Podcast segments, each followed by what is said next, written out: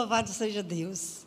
Se eu pudesse cantar, porque eu não canto, eu só adoro, porque eu não tenho o dom da música, eu cantaria assim.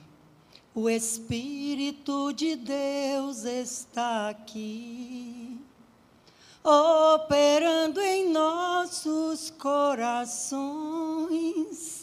E assim vai. Eu sinto o Espírito de Deus. Se você percebe isso, se você tem um ouvido espiritual, porque Paulo diz que aquele que é espiritual discerne das coisas espirituais. E eu consigo sentir. E eu peço a Deus que não seja só na minha emoção, que seja na minha razão, no meu modo vivente. Que é sobre isso que vamos meditar. Nós estamos no mês onde a proposta do nosso pastor, ele traz sempre um tema, eu acho isso o máximo, viu, viu Silas, Sivaldo? Oh, já estou até trocando o nome dos pastores. É muita emoção. E estar aqui é uma responsabilidade imensa, porque abrir esta palavra e compartilhar esta palavra, se essa palavra não tem ação em mim, eu não posso ter a ousadia de falar aos meus amados, falar àqueles que me são caros, falar na minha casa, falar no meu trabalho, falar na vida. Então, é por isso que eu me emociono quando tenho a oportunidade de compartilhar a palavra de Deus, porque grande é a responsabilidade. E nessa responsabilidade, o Senhor é, quer nos usar. E eu sou uma mulher, nós estamos na semana né, do Dia Internacional da Mulher. E eu sou uma mulher que eu sempre falo, sou muito ousada. Ousada no espírito, porque em mim gera a palavra de Deus que eu tanto desejo desde criança. Eu tenho fome e sede da palavra de Deus. E desde meus nove anos eu busquei conhecimento na palavra de Deus quando eu me matriculei e fiz meu catecismo. eu fui logo buscar, que eu queria entender o que, era esse Deus que eu ouvia na minha casa de painho que falava assim: ó, oh, quão bom e quão suave é que os irmãos vivam em união. E essa era a palavra ministrada, eu sempre digo isso. E por quê? Porque no dia 8 de março, Dia Internacional da Mulher, uma história tão difícil, um dia marcado por dores, mas a gente tem que transformar a dor em alegria, porque a gente não pode viver na dor. O Dia Internacional das Mulheres é um dia marcado de luta. É um dia marcado para mulheres que não se permitiram estar subjugadas.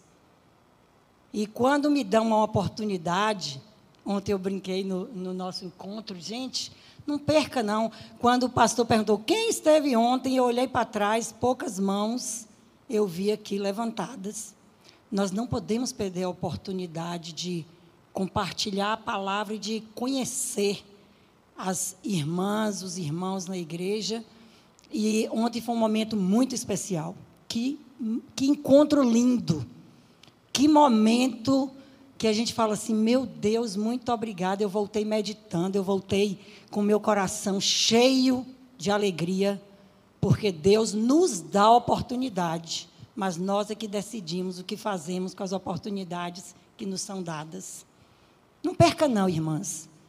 Faça o possível para estar presente em cada convite, em cada momento. E a palavra de Deus diz que o evangelho, o reino de Deus, ele é tomado por esforço. Se a gente achar que tem que ser fácil, porque é um dia que eu estou de bom humor, porque é um dia que eu tenho é, é, que eu estou com vontade de me arrumar, de me maquiar, porque é um dia assim, não vai ser nunca. Porque a gente sempre tem luta, a gente sempre tem alguma coisa para colocar.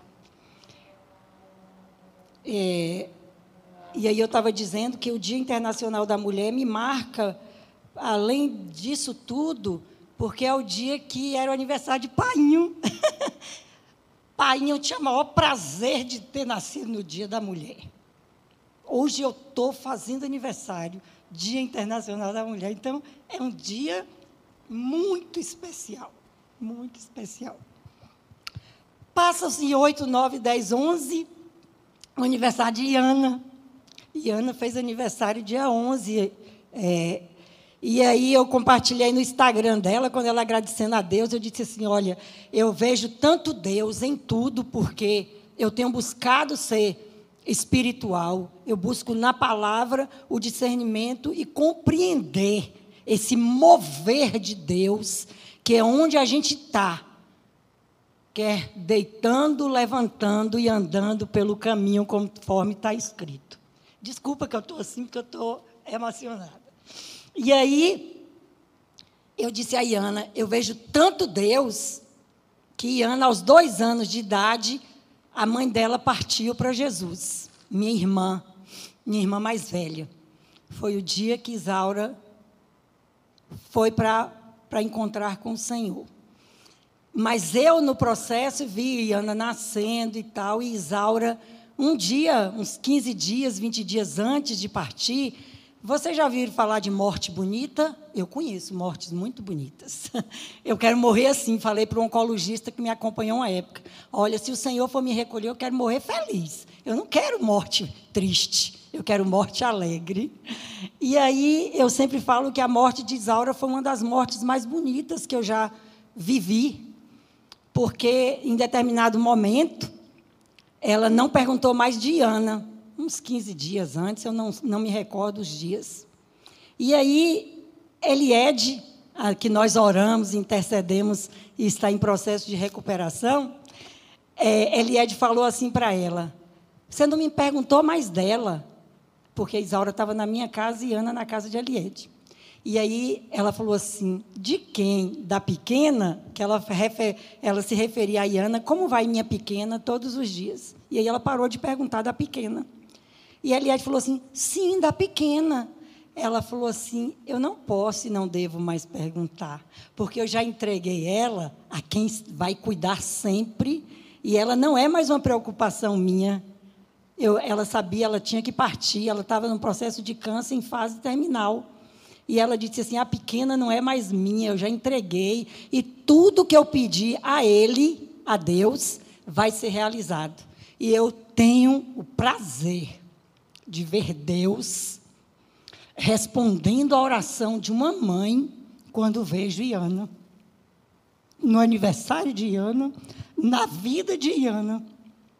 Aquela menina pequena, ela foi colocada nos braços do Senhor. E a mãe dela partiu sem preocupação. E há um mistério aí, e um dia vamos nos encontrar, né, Iana?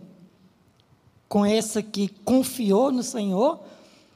E a gente, e ela talvez possa ou não possa contemplar, obrigada, Senhor, todas as minhas orações estão sendo respondidas e foram respondidas. Isso é viver em Cristo, por Cristo e para Cristo. Então, o aniversário de Ana me traz essas recordações gostosas, apesar da emoção, porque a gente vê Deus. Eu vejo Deus na vida de Ana, na caminhada de Ana com Jesus. E isso tudo é resposta de oração de Isaura, não tenho dúvida o evangelho na vida. Eu acho que eu já estou falando, né? Eu acho que eu já estou compartilhando o que é o evangelho na vida. Esse evangelho na vida, eu gosto de quando vou compartilhar a palavra, eu pego as palavras que mais me chamam a atenção e eu quero o significado dela na, no detalhe.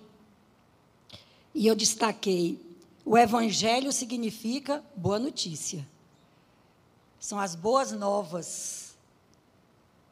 É a vida de Jesus. Vida. Eu vou ler, conforme está no dicionário, para a gente fazer uma comparação e a gente decidir o que, que a gente quer. Se a gente quer só uma compreensão, ontem Gi, quando compartilhou, falou, ó, oh, bem o que está escrito. Vida, ela é o estado de atividade da substância orgânica comum aos animais e aos vegetais. E nós somos animais, né? A gente, nós somos, na criação, somos animais. Fomos dotados com um diferencial de corpo, alma e espírito, e este espírito, este fôlego de vida, é que nos diferencia, não é, Gi, que deu uma aula para nós ontem, dos demais animais. Eu tenho duas cachorrinhas em casa. E eu já, uma vez, desde o primeiro cachorro que eu tenho em casa, falo assim: poxa, vida de cachorro é chata. Porque come, bebe, dorme, é assim mesmo. E a gente é um animal que Deus nos dotou de uma forma tão diferente. Vida também você pode entender que diz de particularmente da existência humana ou duração ordinária do homem. Porque quando a gente fala de vida, a gente até coloca essa parte orgânica de lado e só pensa em nós homens num tempo de nascer até a morte. E vida você pode entender também como um modo existente, um modo vivente de como que você conduz este tempo. Isso é vida. Ou também fala assim, como eu falei sobre Isaura, né? É a vida após o túmulo. Porque todo mundo vai morrer. E tem o seu tempo. E está escrito que tem seu tempo. E vida eu creio, por isso falei com Iana, a gente vai encontrar, porque eu creio nessa vida eterna, essa vida pós-morte, porque eu creio na ressurreição. Então, isso também é compreensão de vida. Mas eu quero destacar o modo de existir.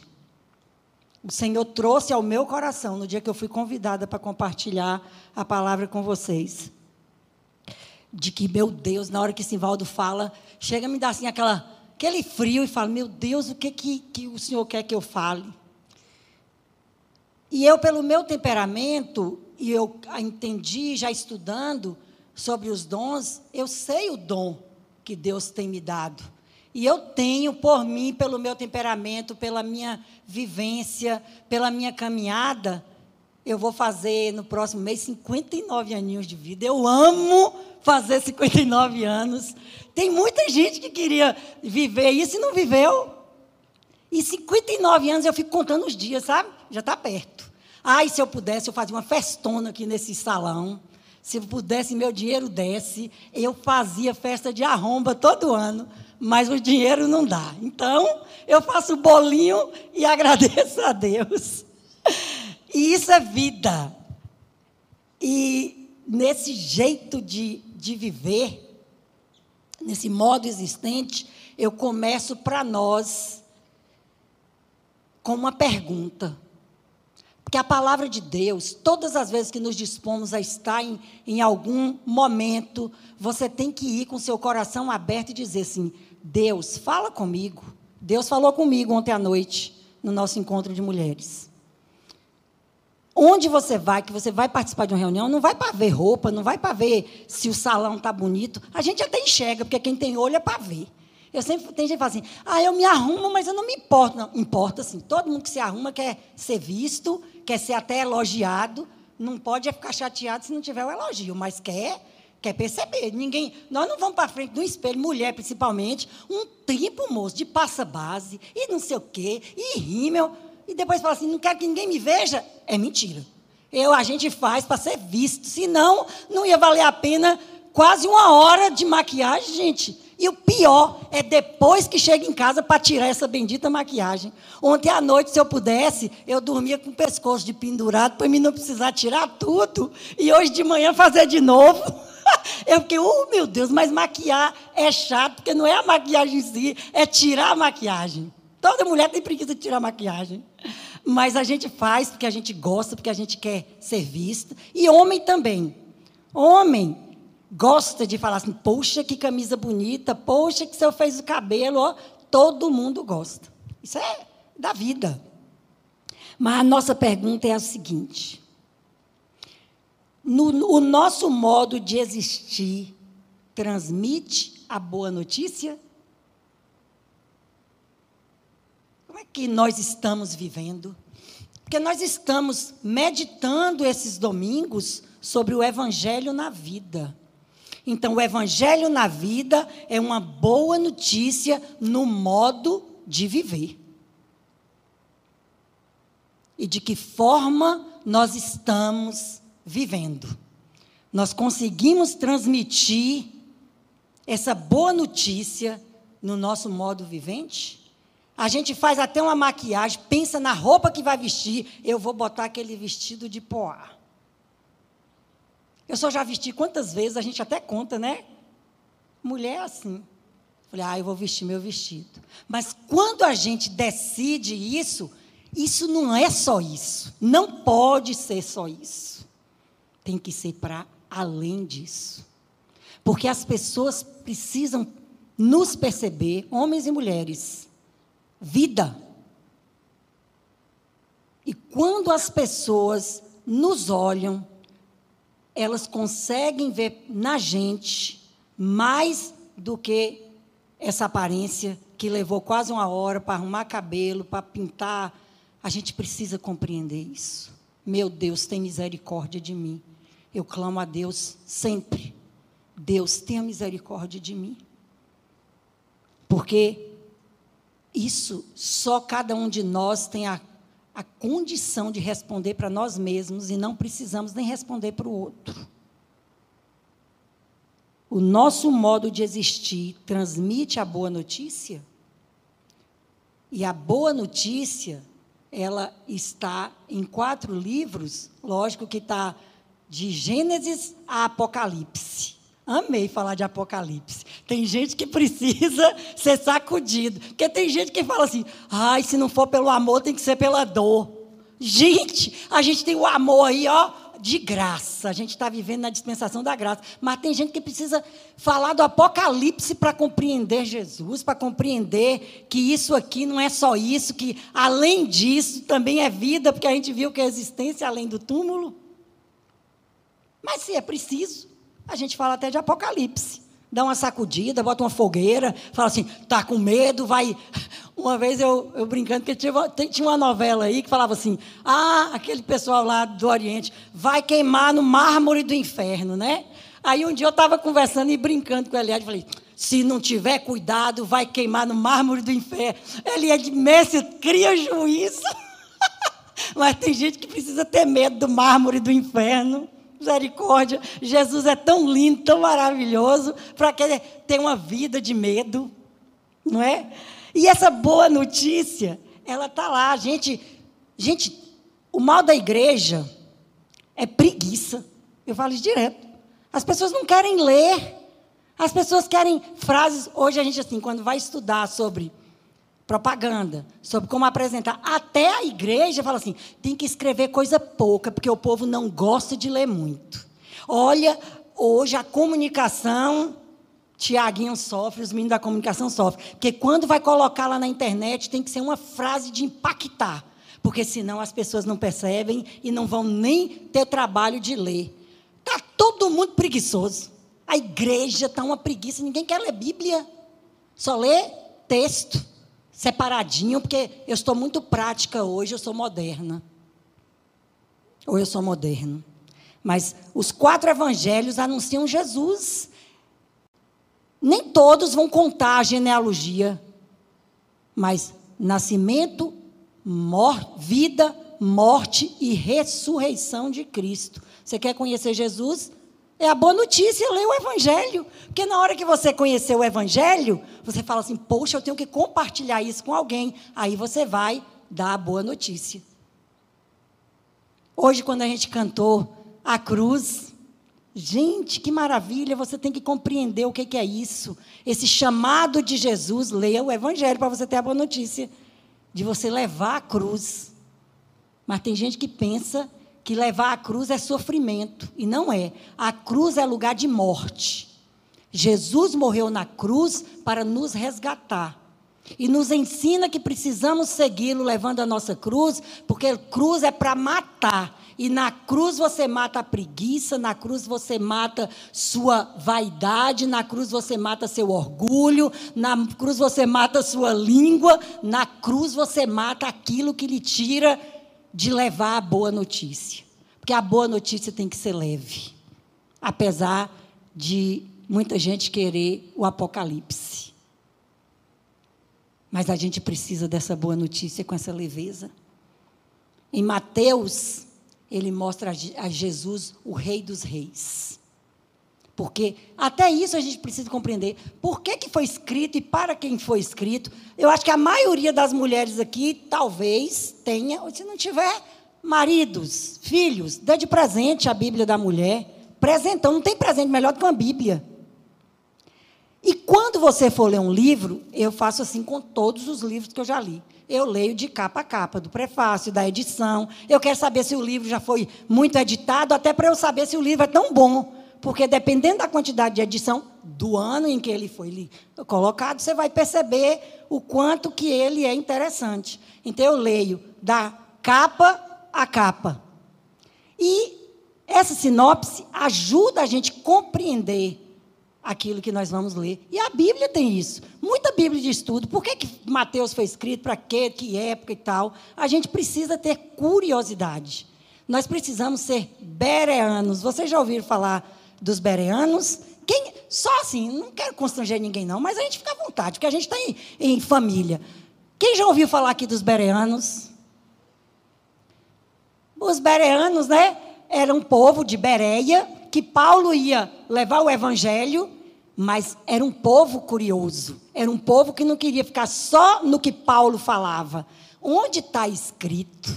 E queria entender onde é que estava escrito. A gente tem que ter curiosidade. Quando você vai ler um livro, e, e, o Evangelho, principalmente a Bíblia, leia o início, porque ele foi escrito para quem, mas o próprio Cristo diz que do baú tiraria coisas novas e coisas velhas. E a, a riqueza da palavra de Deus está aí, que ela é nova todo dia.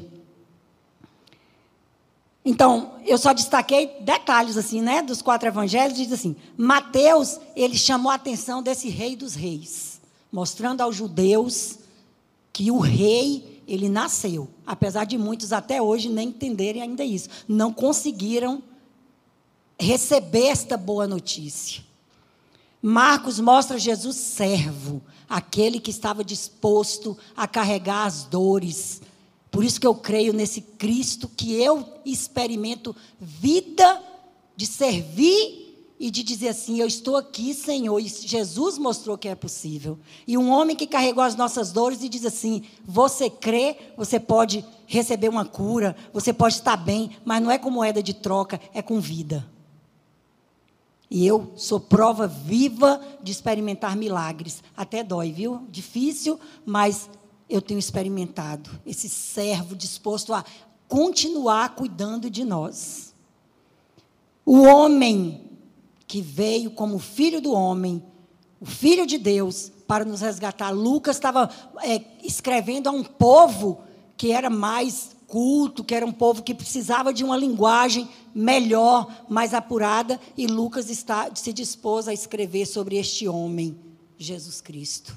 E João, com a doçura, falando desse Jesus Deus, esse amor e olha que João não foi fácil, não. João, se pudesse antes, tinha mandado: Ô Senhor, manda fogo logo e mata logo aquele povo todo de coração duro. Mas esse homem transformado, ele mostrando Deus, que era Deus amor, essa essência. Essa notícia não pode sair dos nossos lábios. Essa boa notícia tem que sair na nossa vida. E não é por muito falar, não, é na caminhada. É no modo vivente, foi isso que eu destaquei. A boa notícia tem que estar na nossa vida, no modo de existir. E para isso nós vamos ler. Tomara que eu disse que eu não demoro, mas olhemos nós dois, né, Sivas? Eu vou tentar ser mais rápida possível. Vamos ler aí, eu acho que eu só introduzi, Sivas, o que, que eu faço? Leituras de Gálatas, capítulo 5, do 1 vento colocou aqui. Mas eu, eu vou tentar ser. O 1, Paulo escrevendo a Gálatas, diz assim: Foi para a liberdade que Cristo nos libertou. Portanto, permaneçam firmes e não se deixem submeter novamente a um jugo de escravidão. O Senhor nos faz livres. Nós somos pessoas livres. Fomos chamados para a liberdade, para fomos libertos pelo Senhor. Paulo aqui ele estava preocupado porque a igreja estava discutindo se a circuncisão era certa, porque era lá no, no, Velho Testamento, ou se a circuncisão não precisava. E Pedro e Paulo até tiveram um, um arranca-toco, como eu costumo dizer. Uma, porque isso é gente, gente que vive, discorda. Vive que, que gente que vive, pergunta. Eu sempre digo, gente, eu pergunto e não é por falta de fé, não. Muito pelo contrário. Se eu tenho dúvida, eu pergunto porque eu quero melhorar e aumentar a minha fé. E Paulo e Pedro, naquela caminhada, eles tinham essas dúvidas, eles tinham um posicionamento que em nenhum momento Deus afastou de nenhum dos dois, muito pelo contrário, acho que Deus, quando vê assim, fala assim: que povo bom, é assim que eu gosto do meu povo. Questione, pergunte, não murmure. Perguntar e questionar é diferente de murmurar.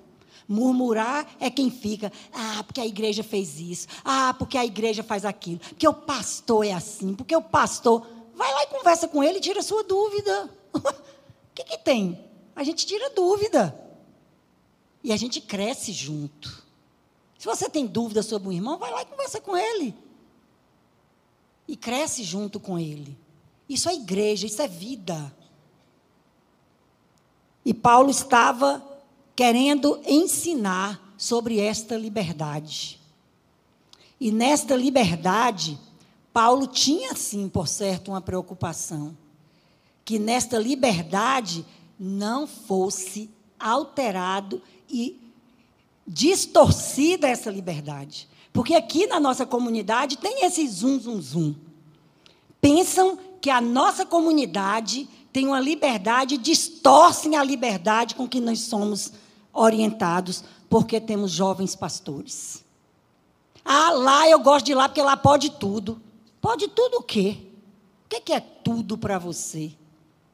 Ah, eu gosto de lá porque os pastores, eles não ficam toda hora no pé, não ficam. A gente ouviu aqui nesse instante. Eles estão anunciando essa boa notícia para trazer aqui mais um rótulo, mais uma forma de que como que eu devo me vestir, como eu devo andar e o que, é que eu devo fazer. Quem me ensina e tem que ser a palavra. A ministração da palavra é, é dada aqui nesse púlpito. E Paulo, ele tinha essa preocupação dessa má interpretação da liberdade com que fomos libertos em Cristo Jesus. Porque não ser circuncidado não tirava a responsabilidade e o compromisso do amor. E no 13, diz assim, do mesmo capítulo: Irmãos, vocês foram chamados para a liberdade, mas não usem a liberdade para dar ocasião à vossa carne. Ao contrário, sirvam uns aos outros mediante o amor. Toda a lei se resume num só mandamento: ame o seu próximo como a si mesmo. Mas se vocês se mordem, se devoram uns aos outros, cuidado para não se destruírem mutuamente. Que palavra maravilhosa. O Espírito de Deus está aqui. Quando eu vejo aquele monte de criança, desde eu estou à igreja oito anos atrás. Eu fui na segunda reunião da garagem, corri, porque eu tinha uma missão onde eu estava servindo. E falei: depois eu tenho meu tempo. Mas eu tinha um serviço ao Senhor. E eu permaneci lá onde eu precisava cumprir o tempo do serviço com o Senhor. E depois vim para Batista da Cidade. Com esse mesmo espírito, nunca mudei. Tudo que aprendi, tudo que sei, tudo que conheço dessa boa notícia foi lá. E foi lá desde o meu catecismo, viu? Não foi só lá onde eu vivi numa igreja evangélica, não. Foi desde a minha freira amiga que me catequizou. Que não me impôs, porque eu conhecendo a palavra, disse para ela: não vou me confessar para me fazer a comunhão. Eu vou participar do corpo e do sangue de Jesus. Eu não tenho que falar nada para o padre. Messia, como é que você faz isso? Chama o padre que eu falo para ele. Aí o padre vem, ô oh, Messinha, eu tinha de 9 para 10 anos. Ô oh, Messinha, você não quer se confessar, não? Não, padre. O padre Afonso, eu não tenho nada para lhe contar. Você não tem pecado. Não, eu já conversei com Jesus, eu não fiz nada demais para mim ficar agora querendo contar para o senhor. Eu vou ter que, eu vou ter que agora arranjar o que contar para eu poder participar da comunhão, da minha primeira comunhão. Que a ceia aqui é nossa comunhão. Aí ele falou: Você está certa, você não vai não. Pode participar da primeira comunhão. Conquistei meu espaço.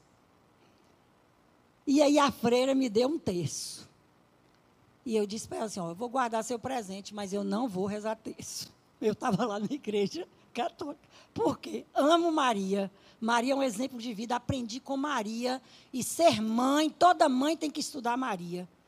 Porque Maria, quando viu Jesus naquele momento, naquela situação, sabia que era o filho de Deus. Mas ela era mãe e a dor da mãe estava ali, naquele processo onde ela ia enfrentar o filho de Deus, mas que ela gerou, que ela carregou no ventre. Maria é linda demais. Para ser escolhida, ser a mãe de Jesus, muito linda. Mas eu dizia assim para minha freira amiga: eu não vou rezar o texto, é muita Maria para pouco Pai Nosso. É 10 para 1, gente, é muita Ave Maria. Eu falei: não, eu não, eu não, não, não vou nessa, não, não gosto. Nunca rezei. Guardei, depois acho que perdi, criança, perdi. Mas a vida com Jesus tem que ser com essa liberdade. E Paulo diz: cuidado com a liberdade que você compreende. Porque a liberdade não pode ser dada à vontade da carne. E para continuar, Paulo, ele aqui do 16 ao 15 nos ensina sobre uma vida no espírito.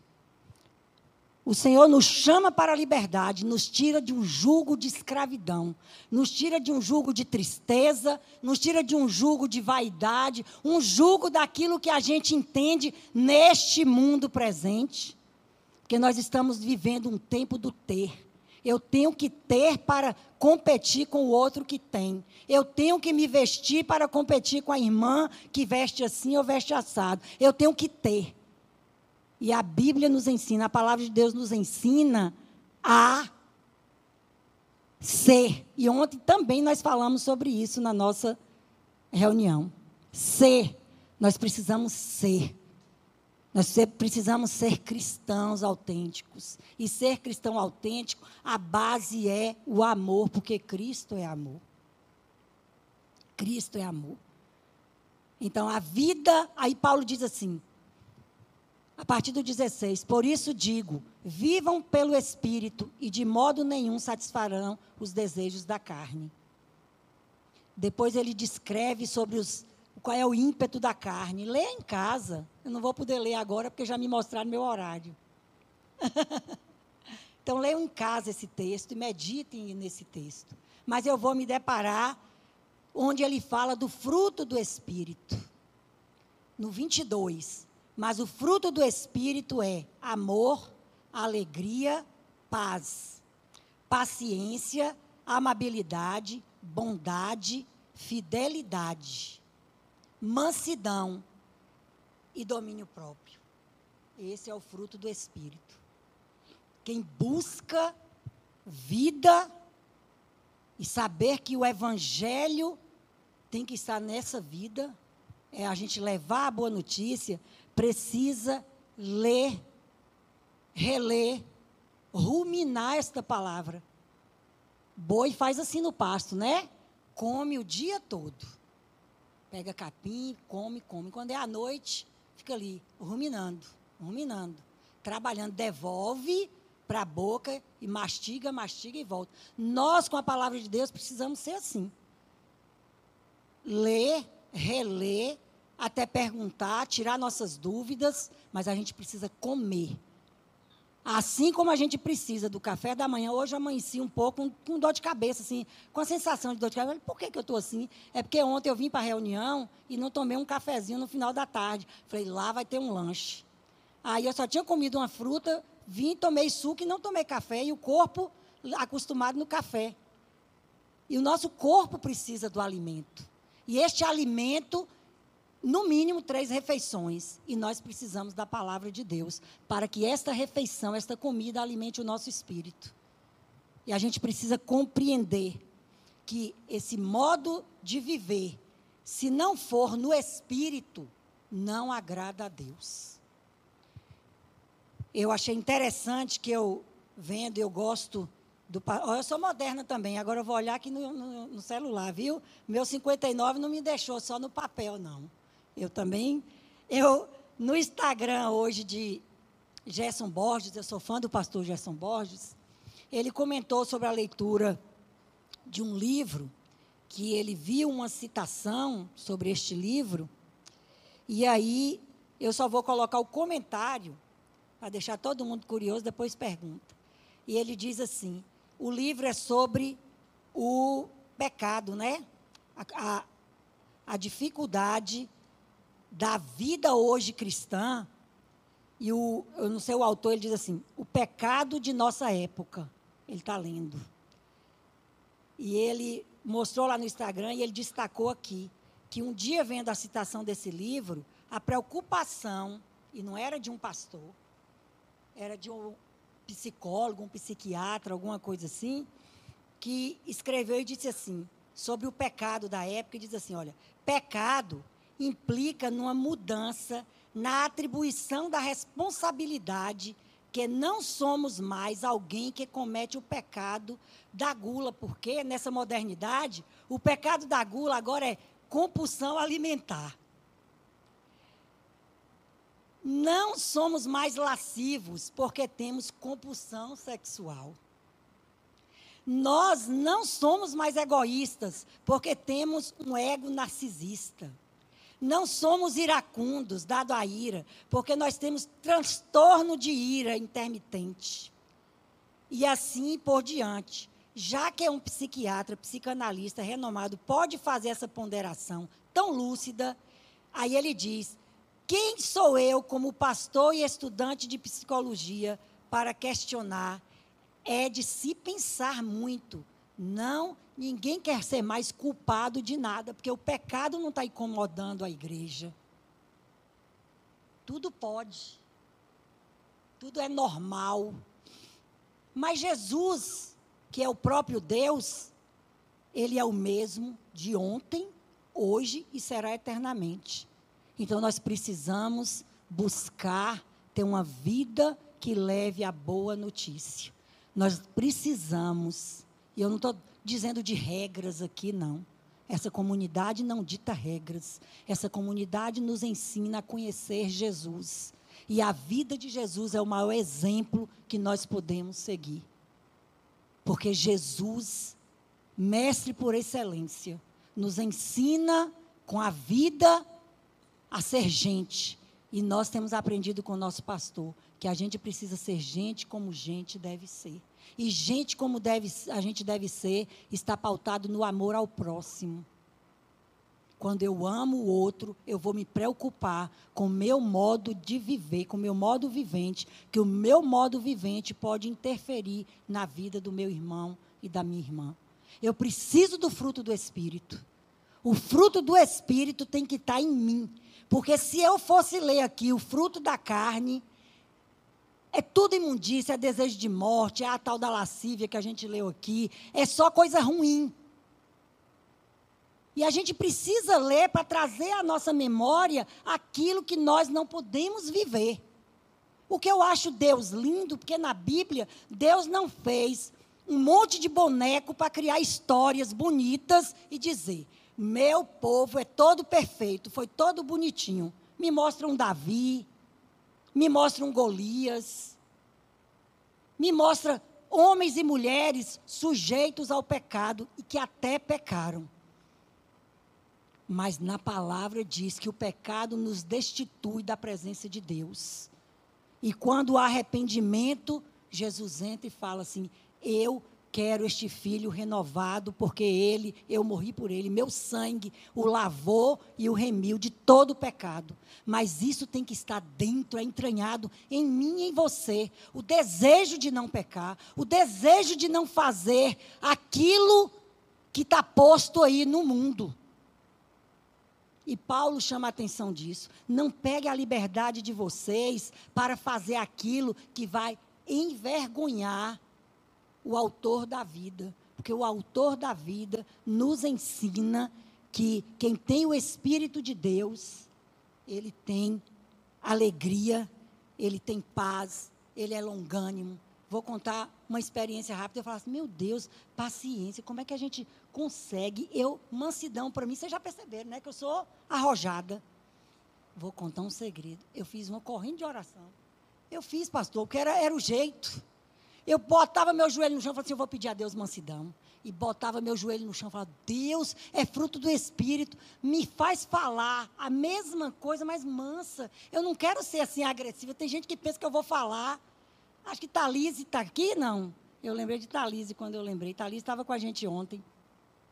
Thalise Zelito foi recolhido há poucos dias, o pai de, de Tai.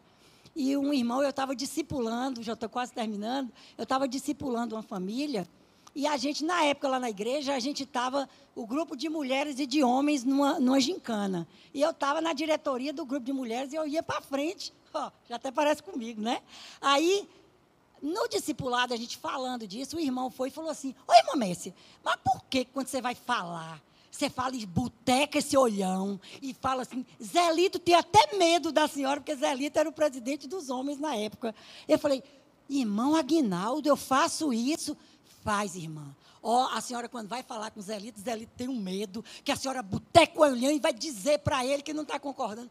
Eu, meu Deus, ô oh, Senhor, me dá mansidão. E fui para o joelho. Meu Deus, me dá mansidão. Eu sou mansa, sim, mas eu não, não deixo de falar as verdades. Mas eu mudei. Porque eu preciso, a gente precisa do fruto do Espírito. E um, uma parte desse fruto é mansidão. Eu pedi a Deus, Deus me ajuda a contar até 10. Se for preciso contar até 100. Se for preciso contar até mil. Mas na hora que eu tomar a decisão, bem calminha, eu vou dizer assim: eu não gosto disso, não aceito isso e não quero isso. Mas mansa, Senhor, eu não quero falar com dureza, eu não quero botecar o meu olhão, como diz o irmão Agnaldo. E encerrando. Então, Gálatas 22 nos ensina a buscar o fruto do Espírito, para que o nosso modo vivente possa anunciar o Evangelho, possa levar a boa notícia. Essa semana eu ouvi, eu gosto de MPB, eu gosto de um bocado de, de música, porque tem gente que troca as coisas. Pensa que crente só ouve música gospel. E tem umas músicas gospel que misericórdia, estou fora. Não vem com. É, duas coisas que eu não gosto. Tem gente que vem, Messi, essas músicas gospel, eu vou ouvir, meditar e saber se eu gosto de, e se me edifica, que tem coisa aí que não edifica, não. E outra coisa, não gosto de crente. Se a pessoa se apresentar a mim e botar primeiro cartão de visita, eu sou evangélico, ó, eu sou crente, eu sou de tal igreja, já boto a minha barba de molho. Eu nem tenho barba, mas eu boto. Porque crente não precisa falar que é crente. A gente só tem que viver. Na hora que alguém se apresenta, diz que a coisa pior no comércio é gente que começa a dizer assim: ó, oh, você pode me vender que eu sou crente. Não vende, não. Que não paga. Eu tenho uma irmã em Cristo, amiga. Ela começou trabalhando na Zona Azul, há anos atrás. E ela falava assim para mim: Mércia, o que eu tenho mais medo é quando chega um carro que tem um versículo bíblico que vai estacionar. Eu falei, por quê? Ela falou assim: ó, é os que mais resmunga, xinga o prefeito, fala mal. Por quê? Porque não quer pagar a Zona Azul e xinga a gente toda. Os crentes. Porque todo mundo crente ama botar. Esse carro é de Jesus, a serviço do rei e bota logo, o Senhor é meu pastor e nada me faltará, porque ganhou um carro, comprou um carro, bota logo um versículo. É os mais pão duros que mais reclamam de Zona Azul. Xinga até os funcionários. É uma vergonha você falar que é crente. Não diga que você é crente. Não precisa. Viva. Anuncie as boas novas com a sua vida. Porque a gente precisa de vida. E como eu estava falando de MPB essa semana, eu estava ouvindo Oswaldo Montenegro. E me chamou a atenção, porque quando eu estou com a palavra e Deus vai pegando assim, fazendo um furacão dentro de mim, eu, eu, eu acho que eu fico dias. Quando esse homem me chama para compartilhar a palavra com vocês, é dias e dias naquele sofrimento, naquela agonia, aquela coisa. E aí eu ouvindo Oswaldo Montenegro, ele começa uma música que eu gosto e fala assim: que a força do medo que tenho não me impeça de ver o que anseio. E ele fala assim: parte de mim é grito, parte é silêncio, parte é isso. Eu acho lindo, porque nós somos assim. Nós somos tudo meio a meio. Nós não somos inteiros em nada e precisamos ser inteiros só para Jesus. Mas mesmo nessa vida que somos humanos, até para Jesus, querendo viver o melhor para Jesus, de repente a gente está para cá, aí volta para cá. E aí eu coloquei assim: esse, esse metade de mim é carne, metade de mim é espírito mas que essa metade que é carne, que é emoção, seja subjugada e controlada pela minha metade, que é espírito e é razão. Essa metade tem que prevalecer.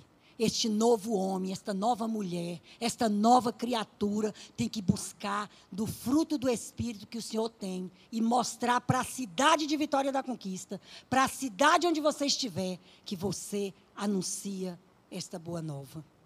E seja feliz, seja livre. Esta semana eu estava viajando, eu desci de tirolesa, amo. Olha, me dá uma dor aqui na coluna, é tão grande a, a, a adrenalina que eu já levei umas três ou quatro hacks, né? Que eu já fiz umas cirurgiazinhas na vida. E a hack, na hora que a emoção é forte, vem cá e pá! E eu desci a tirolesa, quando eu terminei a tirolesa, ah, eu falei com o menino que estava lá embaixo na água para me socorrer, né? Se eu precisasse. Mas eu levantei. Falei, menino, dona coluna, vou lá de novo para ver se Sara. Disse toboágua, disse tirolesa, me, mexi com caiaque.